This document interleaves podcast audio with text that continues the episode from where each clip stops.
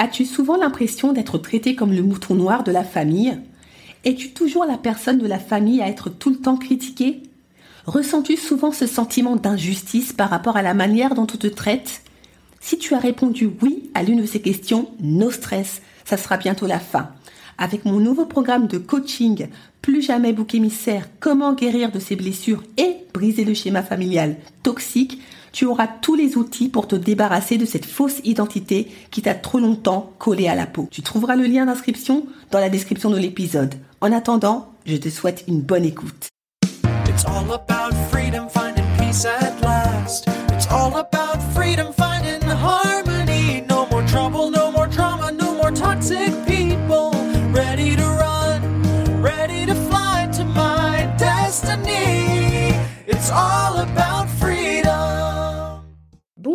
Et bienvenue dans l'émission Détox Parents Toxiques pour une liberté non négociable.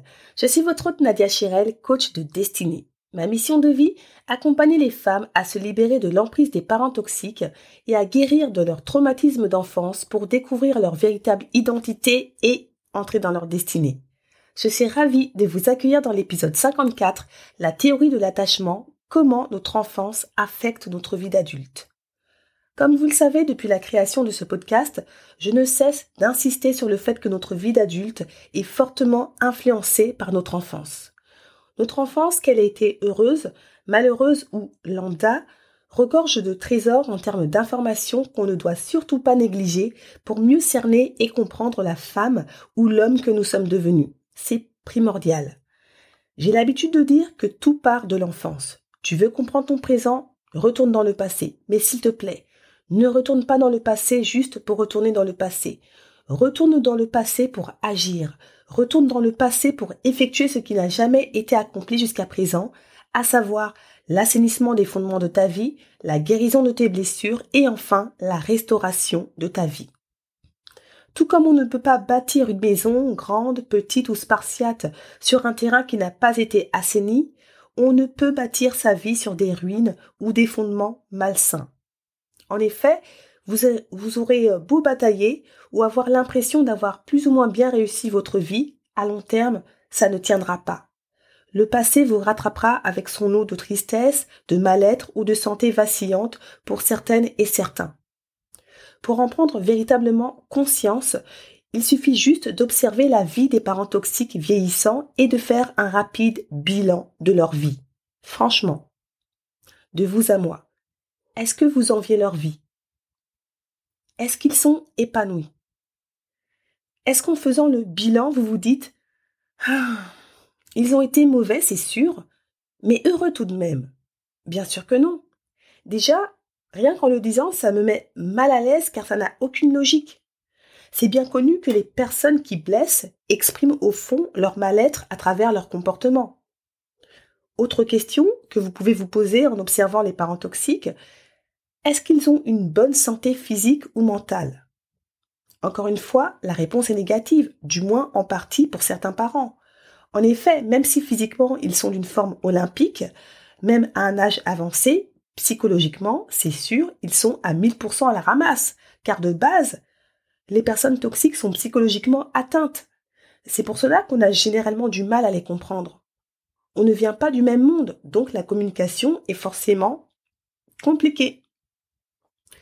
Dans cette introduction, dès le départ, j'ai souhaité euh, vous rappeler à quel point il était primordial de ne négliger sous aucun prétexte ce qui s'est passé de marquant dans votre enfance, que ça soit positif ou négatif, car c'est sur cette base, saine ou malsaine, que vous allez construire votre vie et plus tard, en cas de traumatisme, avec la prise de conscience, la motivation et le passage à l'action, devoir effectuer, selon la nature de vos traumatismes, des ajustements ou des travaux plus importants pour rebâtir votre vie, cette fois-ci sur de bonnes bases. C'est tellement important pour ne pas dire vital. Justement, dans cet épisode, à travers la théorie de l'attachement, vous allez saisir encore plus l'ampleur de l'impact de notre enfance dans notre vie d'adulte et nos relations en général. Qu'est-ce que la théorie de l'attachement? Comment se manifeste-t-elle? À quel point joue-t-elle un rôle significatif dans la vie de l'enfant puis plus tard dans sa vie d'adulte? C'est ce que nous allons voir dans cet épisode. C'est parti. Qu'est-ce que la théorie de l'attachement? La théorie de l'attachement a été conceptualisée par le psychiatre et psychanalyste britannique John Bowlby. S'il s'est intéressé de très près à cette théorie, que je vais vous expliquer dans quelques instants, ce n'est pas par hasard, ce n'est pas un, hasard, car elle fait directement écho à son histoire personnelle. En effet, John Bowlby, quatrième de six enfants, né en février 1907 et mort en septembre 1990, était issu d'une famille aisée et comme tout enfant britannique de l'époque et de sa classe sociale, a été élevé non pas par sa mère, qu'il voyait euh, en coup de vent une heure par jour après le tea time, excepté pendant l'été où elle était plus disponible, mais par sa très chère nourrice qu'il a eu la chance d'avoir à ses côtés pendant près de quatre ans.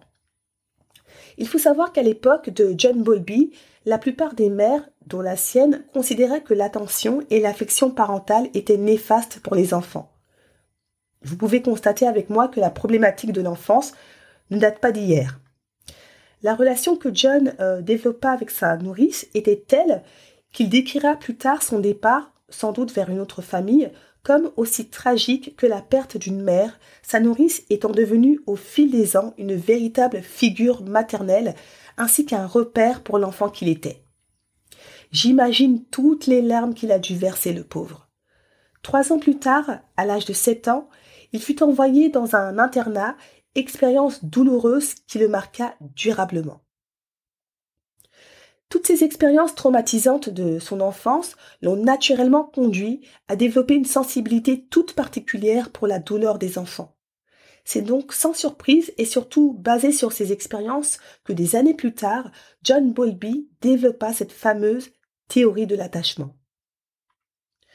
À présent que vous connaissez le contexte dans lequel John Bowlby donna naissance à, à la théorie de l'attachement, revenons, si vous le voulez bien, à la définition. La théorie de l'attachement soutient qu'un lien émotionnel et physique fort à un proche aidant dans nos premières années de vie est critique pour notre développement. Si notre lien est fort et que nous sommes solidement attachés, alors nous nous sentons en sécurité pour avancer et explorer le monde avec assurance.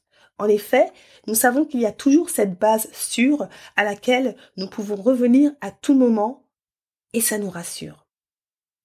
En revanche, si notre lien est faible en tant qu'enfant, nous ne nous sentons pas attachés.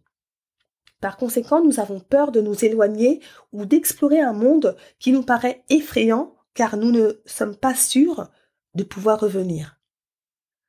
On dit des personnes solidement attachées qu'elles développent naturellement une grande confiance en elles et qu'elles n'ont aucune difficulté à se connecter aux autres, ce qui leur permet d'avoir plus de succès dans la vie versus les personnes non attachées qui ont, elles, tendance à se méfier des autres et rencontrent des difficultés à entretenir des relations. John Bowlby, en étudiant la théorie de l'attachement, a décelé quatre types d'attachement. Afin de mieux cerner la théorie de l'attachement et ses conséquences dans la vie de l'enfant, puis plus tard dans celle de l'adulte, je vous propose d'aller plus loin en explorant les quatre styles d'attachement. Un style d'attachement sécure et trois styles d'attachement insécure. Pour vous donner le plus de précision possible, n'étant pas psychologue, je me suis appuyée sur des euh, documents fiables sur Internet qui résumaient les quatre profils d'attachement, dont un qui selon moi est très bien fait. Je vous mettrai le lien dans la description de l'épisode.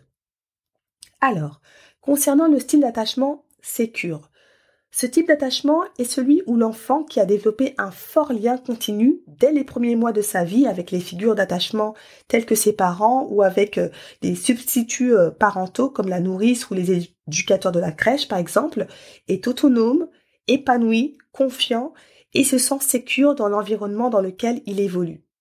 Ce type d'attachement est considéré, je cite, comme la norme à atteindre. Dans ce contexte, dès les premiers mois, la figure d'attachement est sensible aux signaux du nourrisson et constant, donc prévisible dans ses réponses. Dans ce type d'attachement, lors d'une séparation temporaire avec sa mère, l'enfant proteste naturellement, mais l'accueille avec joie à son retour. S'agissant des trois autres styles d'attachement insécure, il y a l'attachement de type anxieux ambivalent. Dans ce cas, je cite, l'enfant montre de la difficulté lors de la séparation, il peut manifester un besoin exagéré d'attachement, mais mélange contact et rejet lors des retrouvailles avec la figure d'attachement. Il éprouve des difficultés à se calmer, même lorsque le réconfort lui est apporté. Autrement dit, pour exprimer sa frustration en raison du manque de lien, l'enfant se montrera à la fois demandeur de réconfort et en même temps agressif ou euh, distant, en mode je t'aime moi non plus. Autre type d'attachement insécure, l'attachement anxieux évitant. Dans ce contexte, je cite, L'enfant explore son environnement seul, mais évite la figure d'attachement lorsqu'il la retrouve. Il peut y avoir un manque de sensibilité à ses besoins d'attachement et des réactions imprévisibles. Il s'adapte en paraissant peu affecté par la séparation et évite la proximité avec sa mère au moment des retrouvailles. Il semble n'avoir besoin de personne et euh, ne pas se soucier de la présence du fournisseur de soins. Il ne veut pas se, référer à l'adulte pour prendre conseil. Pourtant, il est en état d'alerte psychologique. L'enfant cherche à faire plaisir en racontant à l'adulte ce qu'il pense que celui-ci veut entendre. Il fabulera en inventant parfois des histoires.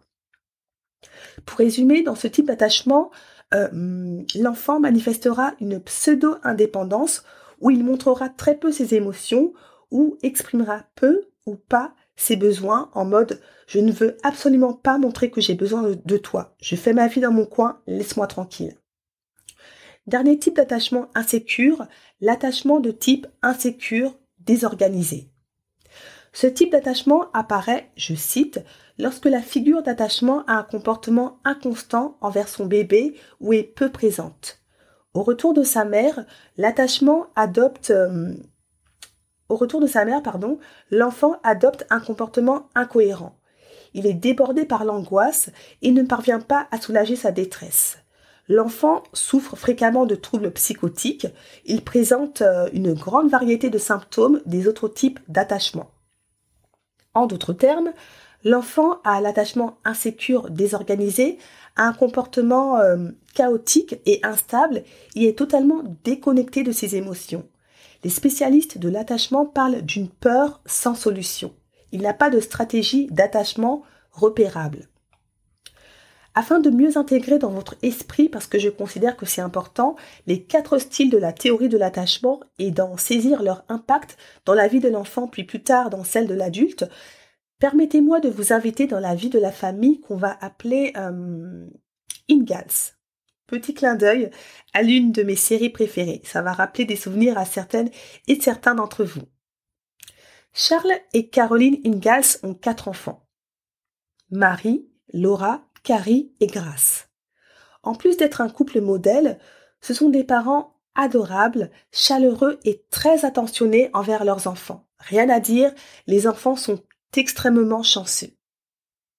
Malheureusement, un jour, un drame se produit le père Ingalls tombe gravement malade et meurt quelques jours plus tard. Pour la mère Ingalls, qui formait un couple fusionnel avec son défunt mari, c'est la lente descente aux enfers. La vie devient de plus en plus difficile avec un seul salaire et quatre enfants en bas âge à gérer. Courageuse et désireuse que ses enfants ne manquent de rien, elle passe toute la journée à travailler afin de s'assurer que ses enfants ne manquent de rien. On ne va pas se mentir, ça reste compliqué et Caroline ne sait comment s'en sortir. À six ans, le cerveau de Marie est en grande partie développé. Son caractère est de plus en plus affirmé, et malgré la tragédie, elle se sent parfaitement sécure dans son environnement.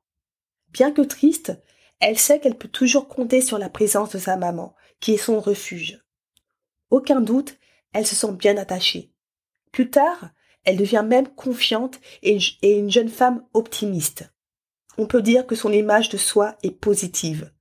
Vous l'avez compris, Marie incarne l'attachement sécure.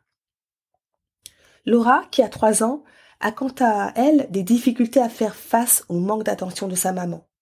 Depuis la mort de son papa, elle ne la reconnaît plus et la trouve de plus en plus imprévisible. Cette nouvelle situation la frustre et elle s'inquiète pour leur relation. Du coup, elle devient collante et exprime ses besoins d'attachement de façon bruyante. Pour attirer l'attention de sa maman, elle exprime ainsi toutes sortes d'émotions et ne cesse de crier.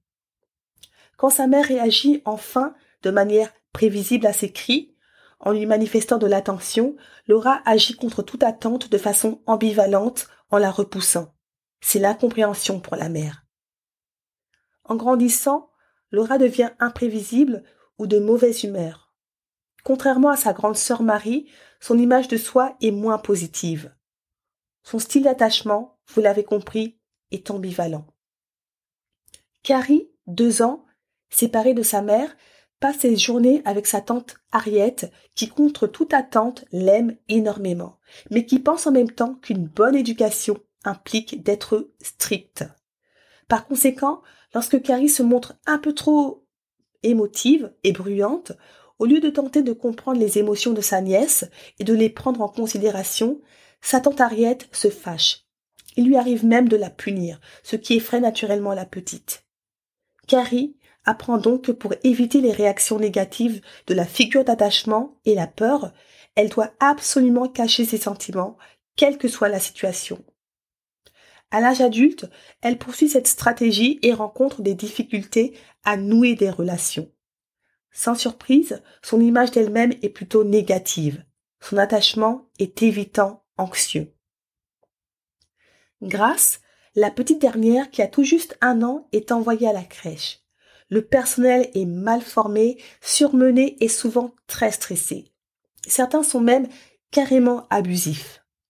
Grace devient donc anxieuse face à cela même auprès de qui elle cherche la sécurité, ce qui naturellement génère un conflit qui met à mal son opinion sur l'amour et la sécurité. Comme elle éprouve de la peur sans moyen de l'évacuer, la peur sans solution, elle essaie d'éviter toutes les situations sociales. Face au comportement peu avenant des adultes et leur indifférence vis-à-vis d'elle, Grace grandit avec l'idée qu'elle n'est pas digne d'être aimée. Inutile de préciser que son image de soi est très négative. Son profil d'attachement est anxieux, désorganisé. C'était l'histoire fictive de la famille Ingalls et ses, quatre profils d'attachement. Continuons notre étude sur la théorie de l'attachement. Notre attachement, vous le savez à présent, est formé dans les toutes premières années de nos vies, un moment où nous sommes bien évidemment trop jeunes pour communiquer notre inquiétude, ce qui peut par conséquent entraîner un niveau de stress très élevé. En cas de stress élevé, voici ce qui se passe. Notre glande surrénale, un organe situé au-dessus de nos reins, produit deux types d'hormones de stress, l'adrénaline et le cortisol. Ensuite, le rythme cardiaque s'accélère, la pression sanguine augmente et nous passons en mode alerte. Vous voyez que cela peut devenir rapidement dangereux, en particulier pour un bébé. Si cela se produit fréquemment, on parle de stress toxique. Pourquoi toxique? Car cela altère le développement du cerveau d'un enfant et affaiblit le système immunitaire. Chez les embryons ou euh, à un très jeune âge, le stress toxique peut même modifier l'expression des gènes, ce qui peut affecter notre santé plusieurs décennies plus tard. En passant par la simulation, on peut évaluer un style d'attachement dès l'âge d'un an. Pour ce faire, on laisse l'enfant jouer avec sa mère quelques minutes dans une pièce. Ensuite, l'enfant est laissé seul. Le moment clé est la réaction de l'enfant lorsque sa mère revient. Les enfants qui ont un attachement sécurisant commencent généralement par serrer leur mère dans leurs bras, puis ils se calment et finissent par se remettre à jouer. Les enfants, dont l'attachement est insécure, peuvent se montrer ambivalents et évitants. Certains ne peuvent pas s'arrêter de pleurer ou refusent de continuer à jouer. Des études sérieuses sur les effets de notre attachement dans les premières années de l'enfant ont été réalisées.